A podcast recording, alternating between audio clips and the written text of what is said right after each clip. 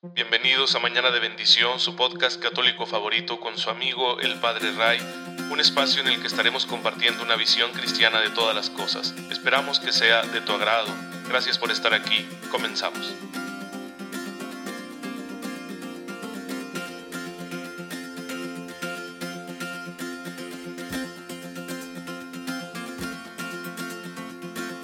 Muy feliz martes, queridos hermanos. Bienvenidos a su podcast católico favorito, Mañana de Bendición. Soy su amigo el Padre Ray.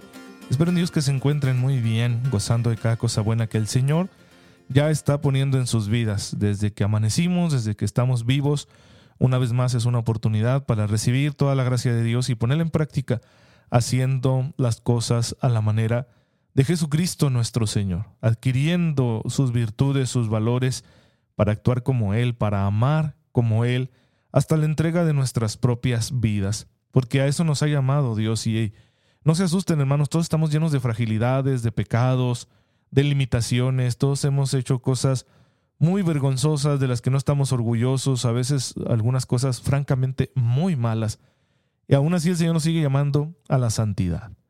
Tenemos que aceptar su llamada, porque si no, pues nuestro sufrimiento va a seguir ahí y no conseguiremos nada bueno. No habrá un provecho en nuestra vida de dolor, de prueba, etc. Pues eh, hay que aprovechar la gracia de Dios para convertirnos en santos. Es lo que han hecho todos estos hermanos nuestros, a los que damos ese título, que ya están en la casa del Padre, en la gloria de Dios, en el reino de los cielos, victoriosos al lado de Jesucristo, en compañía de la Santísima Virgen María. Por ejemplo, el santo del que hoy les voy a platicar tiene una historia bien, bien interesante que puede sentirse muy lejana de lo que nosotros acostumbramos, pero que la psicología que hay detrás de su vida la podemos entender quizá muy bien. Se trata de San Abraham Kidunaya. Es un hombre que vive en lo que era Mesopotamia, actualmente Irak, eh, un Irak que había sido evangelizado un siglo atrás. Este hombre vivió en el siglo IV. De él nos cuenta un gran escritor cristiano también de esa región, San Efrén el Sirio, que yo les recomiendo que lo busquen ahí en internet y que si encuentran sus escritos, léanselos. Era un gran poeta místico, así que pues tenemos mucho que aprender de personas como él. Bueno, San Efrén nos da a conocer la vida de San Abraham Kidunaya.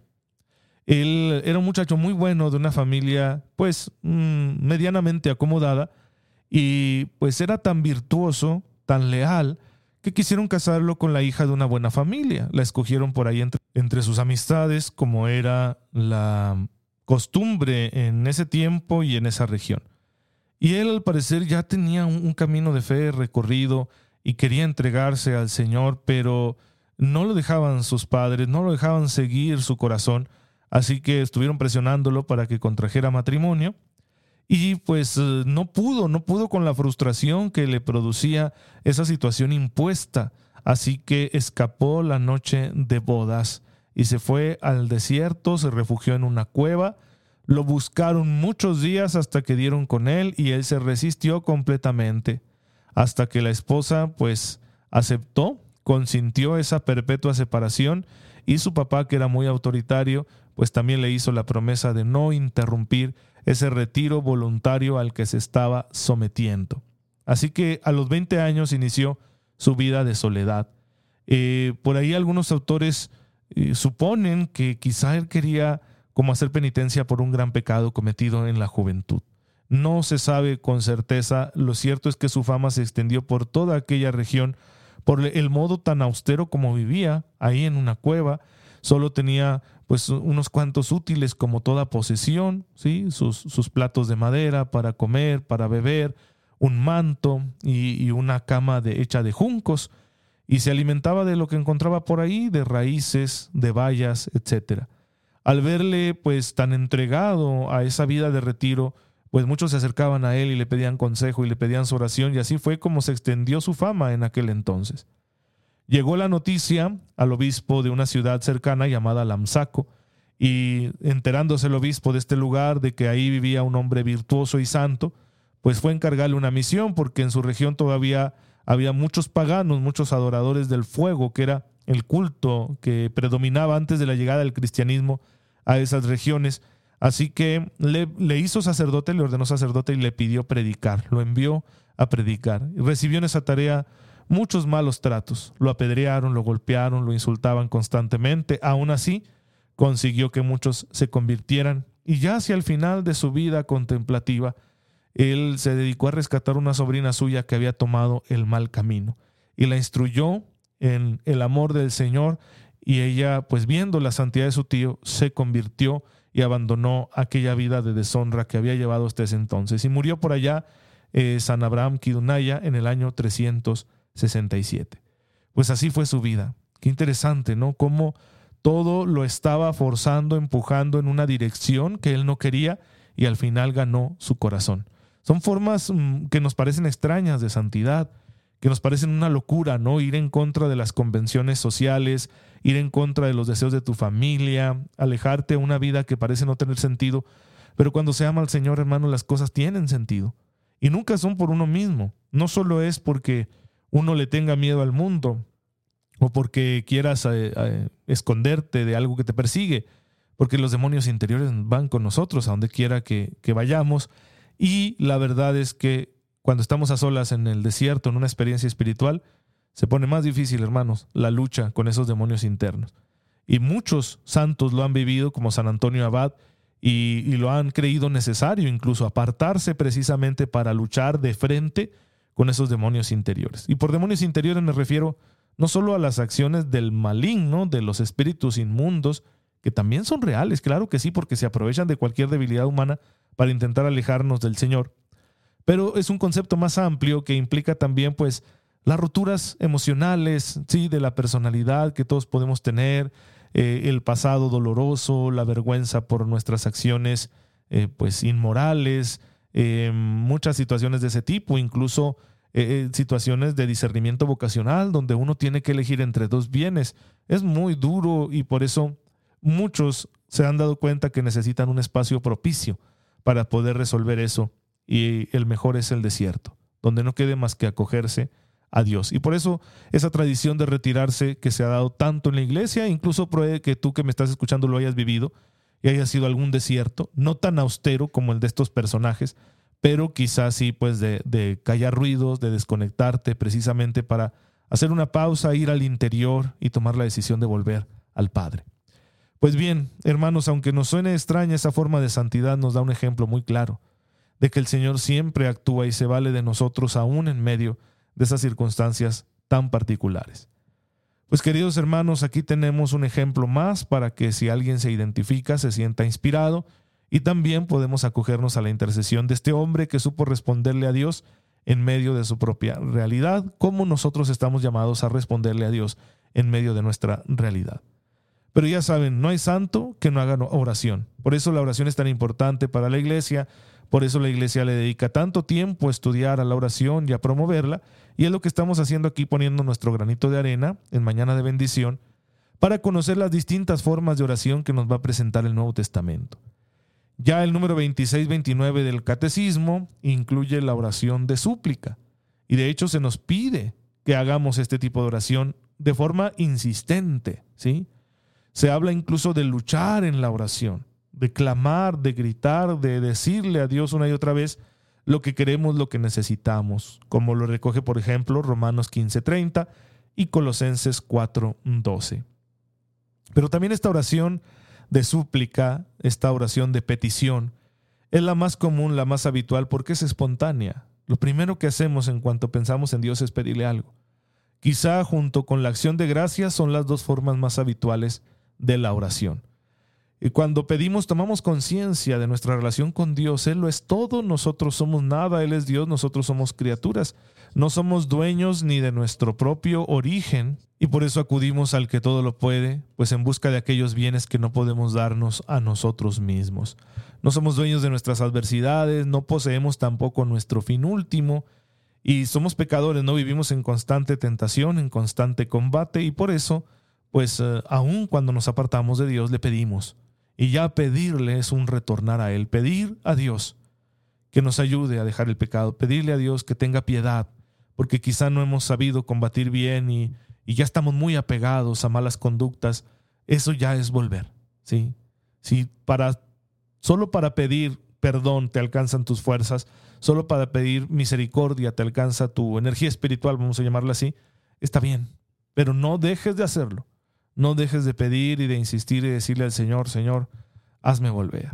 Dame la gracia que necesito para no amar tanto estas cosas en las que ya me metí, por la razón que sea, ya me metí en ellas, ya estoy en ellas, estoy eh, enfrentando las consecuencias negativas de mis malas decisiones, sé que no estoy haciendo tu voluntad, veo cómo se afecta mi vida espiritual por permanecer en el pecado, estoy dando mal ejemplo, no estoy cumpliendo los mandamientos, me estoy alejando de la salvación. Señor, pero ¿qué puedo hacer? No, no tengo fuerzas, carezco de la fuerza suficiente para poder alejarme por mí mismo de todo esto. Dame la gracia, ayúdame, ten piedad de mí. Ten piedad de mí, sé que no lo merezco, no te lo pido porque lo merezca, te lo pido porque lo necesito y solo tú puedes proveérmelo. Jesús dijo muchas cosas acerca de la oración de petición. Él, él, nos pidió con varias parábolas que insistiéramos, con la parábola del juez injusto y la viuda insistente, con la parábola del amigo inoportuno, así que pidan y se les dará. Pero la petición no es hoy y ya. No es que ya pedí, no, no, es que el Señor nos quiere ahí de forma constante, pidiendo. Y cuando un bien es muy importante, uno tiene que pedir quizá años. Años, como lo vemos en el ejemplo del paralítico que nos presenta el Evangelio de San Juan en la misa del día de hoy. Ese hombre estuvo 38 años enfermo. ¿Cuánto tiempo, cuántos días iría a la piscina de Betesda? ¿Sí? Y para que nadie le ayudara a bajar o cuando bajaba pues ya había pasado lo del agua milagrosa, ¿no? No se centren en eso del agua milagrosa. Aquí el punto es que ese hombre en esos intentos de ir hacia aquellas aguas que la gente creía curativas, pues estaba orando. Era una petición su vida, ¿sí? ¿Y cuántos días pasaría así? Pues no lo sabemos. Probable muchos de toda esa larga enfermedad. Hasta que fue escuchado, porque Jesús se presentó ahí en su vida y lo sanó le quitó su parálisis, lo devolvió caminando. De igual manera, podemos ver este ejemplo en Santa Mónica, la madre de San Agustín, San Agustín, doctor de la iglesia, obispo, un hombre que nos ha dejado una gran literatura teológica y espiritual, que lo consideramos de los pilares de la doctrina católica. Pues, eh, ¿cómo consiguió esto su madre, que se convirtiera Agustín en, en San Agustín, siendo que fue un muchacho muy inquieto, eh, que tenía un, el mal ejemplo de su papá, que fue vago, ¿sí? Eh, tuvo un hijo fuera del matrimonio, abandonó a la madre del niño y estuvo en una secta, tenía aspiraciones demasiado mundanas, llevó una vida disoluta, era muy ambicioso y, sin embargo ahora es San Agustín. Lo logró su madre orando, 30 años, ¿sí? de oraciones acompañadas de lágrimas, de peticiones al Señor hasta que consiguió su conversión. ¿Y qué conversión? Porque la vida de Agustín dio un giro por completo. Y tan así que, que viéndolo en esa experiencia cristiana tan profunda y con todas sus dotes, ¿no? Dotes de intelectual, dotes de líder, dotes de orador, que, que él podía ofrecerle todo eso al Señor y a su iglesia, pues por eso le pidieron que fuera sacerdote y después fue eh, elegido para ser obispo de la ciudad de Hipona en el norte de África, estoy hablando del siglo IV. Y bueno, pues, o siglo V, ya no recuerdo bien. Em, el asunto es que es uno de los grandes, grandes santos de la historia de la iglesia. ¿Y a qué se debió en gran medida? A la oración constante de su madre, que por 30 años le ofreció todo su corazón al Señor por ver a su hijo convertido. Pues de igual manera nosotros hermanos tenemos que insistir y tenemos que orar. Hay un don muy grande al que aspiras pues pídelo hoy y mañana también, a toda hora, eh, sin depender de tu estado de ánimo. ¿sí? Estás triste, pídelo. Estás enojado, pídelo. Estás cansado, pídelo. El Señor te escuchará. Tarde o temprano te va a conceder eso que estás pidiendo. Así que, hermanos, también el Nuevo Testamento nos presenta esta forma de oración, que Jesús la practicó. Él siendo verdadero Dios y verdadero hombre, siendo el Hijo de Dios, el Santo, de santos, pues bueno, le pidió al Padre tantas cosas y nos enseñó a pedir, a pedirle también al Señor, por ejemplo, a pedir la satisfacción de nuestras necesidades materiales, de nuestras necesidades básicas. Danos hoy nuestro pan de cada día. Es una oración muy simple donde le pedimos a Dios lo más ordinario. Y Jesús, si nos enseñó esto, es porque nos está diciendo que el Padre quiere que le pidamos todo. También la satisfacción de esas necesidades, también la saciedad del vientre, porque como seres corpóreos, como seres físicos, pues tenemos que comer. Y, y qué gran problema es el hambre en el mundo, ¿no? Entonces hay que pedirle a Dios también esto, claro. Que nadie imagine que los dones de Dios son cosas mágicas que llegan con un chasquido de dedos, ¿sí?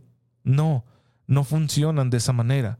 Los dones de Dios van a llegar de formas misteriosas a nuestra vida para satisfacer nuestras necesidades, para atender nuestras justas peticiones y sobre todo para ayudarnos en el camino de la salvación. Van a llegar esos dones, pero quizá no de la forma en que nosotros esperaríamos. A veces llega un verdadero milagro y no te lo esperabas, pero en otras ocasiones llega un don con una forma como de semilla, es decir, es don y tarea, porque es un regalo que te dan, pero que tú mismo tendrás que aplicar en tu vida para desarrollar. Creo yo que esa es la respuesta más ordinaria que Dios da a nuestras peticiones. También muchas veces cuando pedimos ayuda a Dios no va a llegar de una forma eh, mística, extraordinaria, ¿verdad? Como un prodigio. No, sino que a veces la oración será respondida enviándonos Dios a alguien que nos oriente, que nos ayude en cualquier cosa que tenga que ver con nuestra vida en una situación física, por ejemplo, cuando tienes un problema de salud, o en situaciones emocionales, en situaciones morales. Y si tú has pedido mucho, van a llegar esas personas, ¿sí? van a llegar como medios que Dios utiliza para hacerte sentir su presencia, su amor y auxiliarte en cosas bien concretas. Entonces, en ocasiones la respuesta está en esa persona que Dios pone en tu camino y no que vaya a suceder así algo extraordinario. ¿Verdad? Una suspensión de las leyes de la física, que Dios puede hacerlo, ¿eh? Y podemos constatar en la historia de la iglesia que lo ha hecho muchas veces. Pero lo ordinario es que Dios nos envía a alguien que nos ayude. Señor, estoy triste, tengo un problema emocional, no sé qué hacer. Y alguien te dice, oye, mira, conocí un buen psicólogo, sí, te deja la tarjeta por ahí. Y tú dices, ay, caray, pues yo no quiero al psicólogo. Pues tal vez no, pero esa es quizá la respuesta que Dios te está dando para que tú vayas y acudas y recibas la ayuda pertinente para eh, tu problema emocional y salgas de él y entonces pues te sientas mejor. ¿Y qué significó al final? Que Dios te escuchó, tuvo misericordia de ti, te dio la herramienta y es que Dios siempre piensa en grande. Al aprovechar este don que Dios puso en tu camino, no solo recibiste lo que querías, sino que además creciste como persona. Ya eres mejor gracias a lo que aprendiste en el proceso, aprovechando esa gracia que Dios puso en tu camino. Entonces, pues como dice el dicho mexicano, Dios no da paso sin guarache, es decir, Él siempre quiere algo más. No se va a conformar con decir, claro que amo a mi hijo, voy a darle esto que me lleva pidiendo tanto tiempo, ¿no? Me lo ha pedido tantos años, ya se lo voy a conceder. Sé que va a ser por su bien, no solo eso, sino que dice, se lo voy a conceder de tal manera que él crezca y que él sea mejor, porque amo tanto a mi hijo que lo quiero mejor, porque amo tanto a mi hijo que quiero que que sea santo, porque amo tanto a mi hijo que yo sé que puede dar más, yo confío en que puede dar más. Y es un misterio bien grande este, hermanos, y hay que ser bien conscientes de él, agradecerlo y aprovecharlo. Dios está confiando en nosotros. Así que vamos a pedirle y a esperar que Él responda con sus dones y nos los presente de la forma que Él quiera, porque siempre será la mejor. Te damos gracias, Señor, por la confianza que pones en nosotros. Ayúdanos a reconocer tus dones y a sacarles el máximo provecho, no solo para satisfacer necesidades particulares, sino ante todo para poder amarte y servirte con más generosidad todos los días de nuestra vida. Por Jesucristo nuestro Señor. Amén. El Señor esté con ustedes. La bendición de Dios Todopoderoso, Padre, Hijo y Espíritu Santo, descienda sobre ustedes y los acompañe siempre. Gracias hermanos por estar aquí en sintonía con su servidor. Oren por mí, yo lo hago por ustedes. Y nos vemos mañana, si Dios lo permite. Cuídense mucho.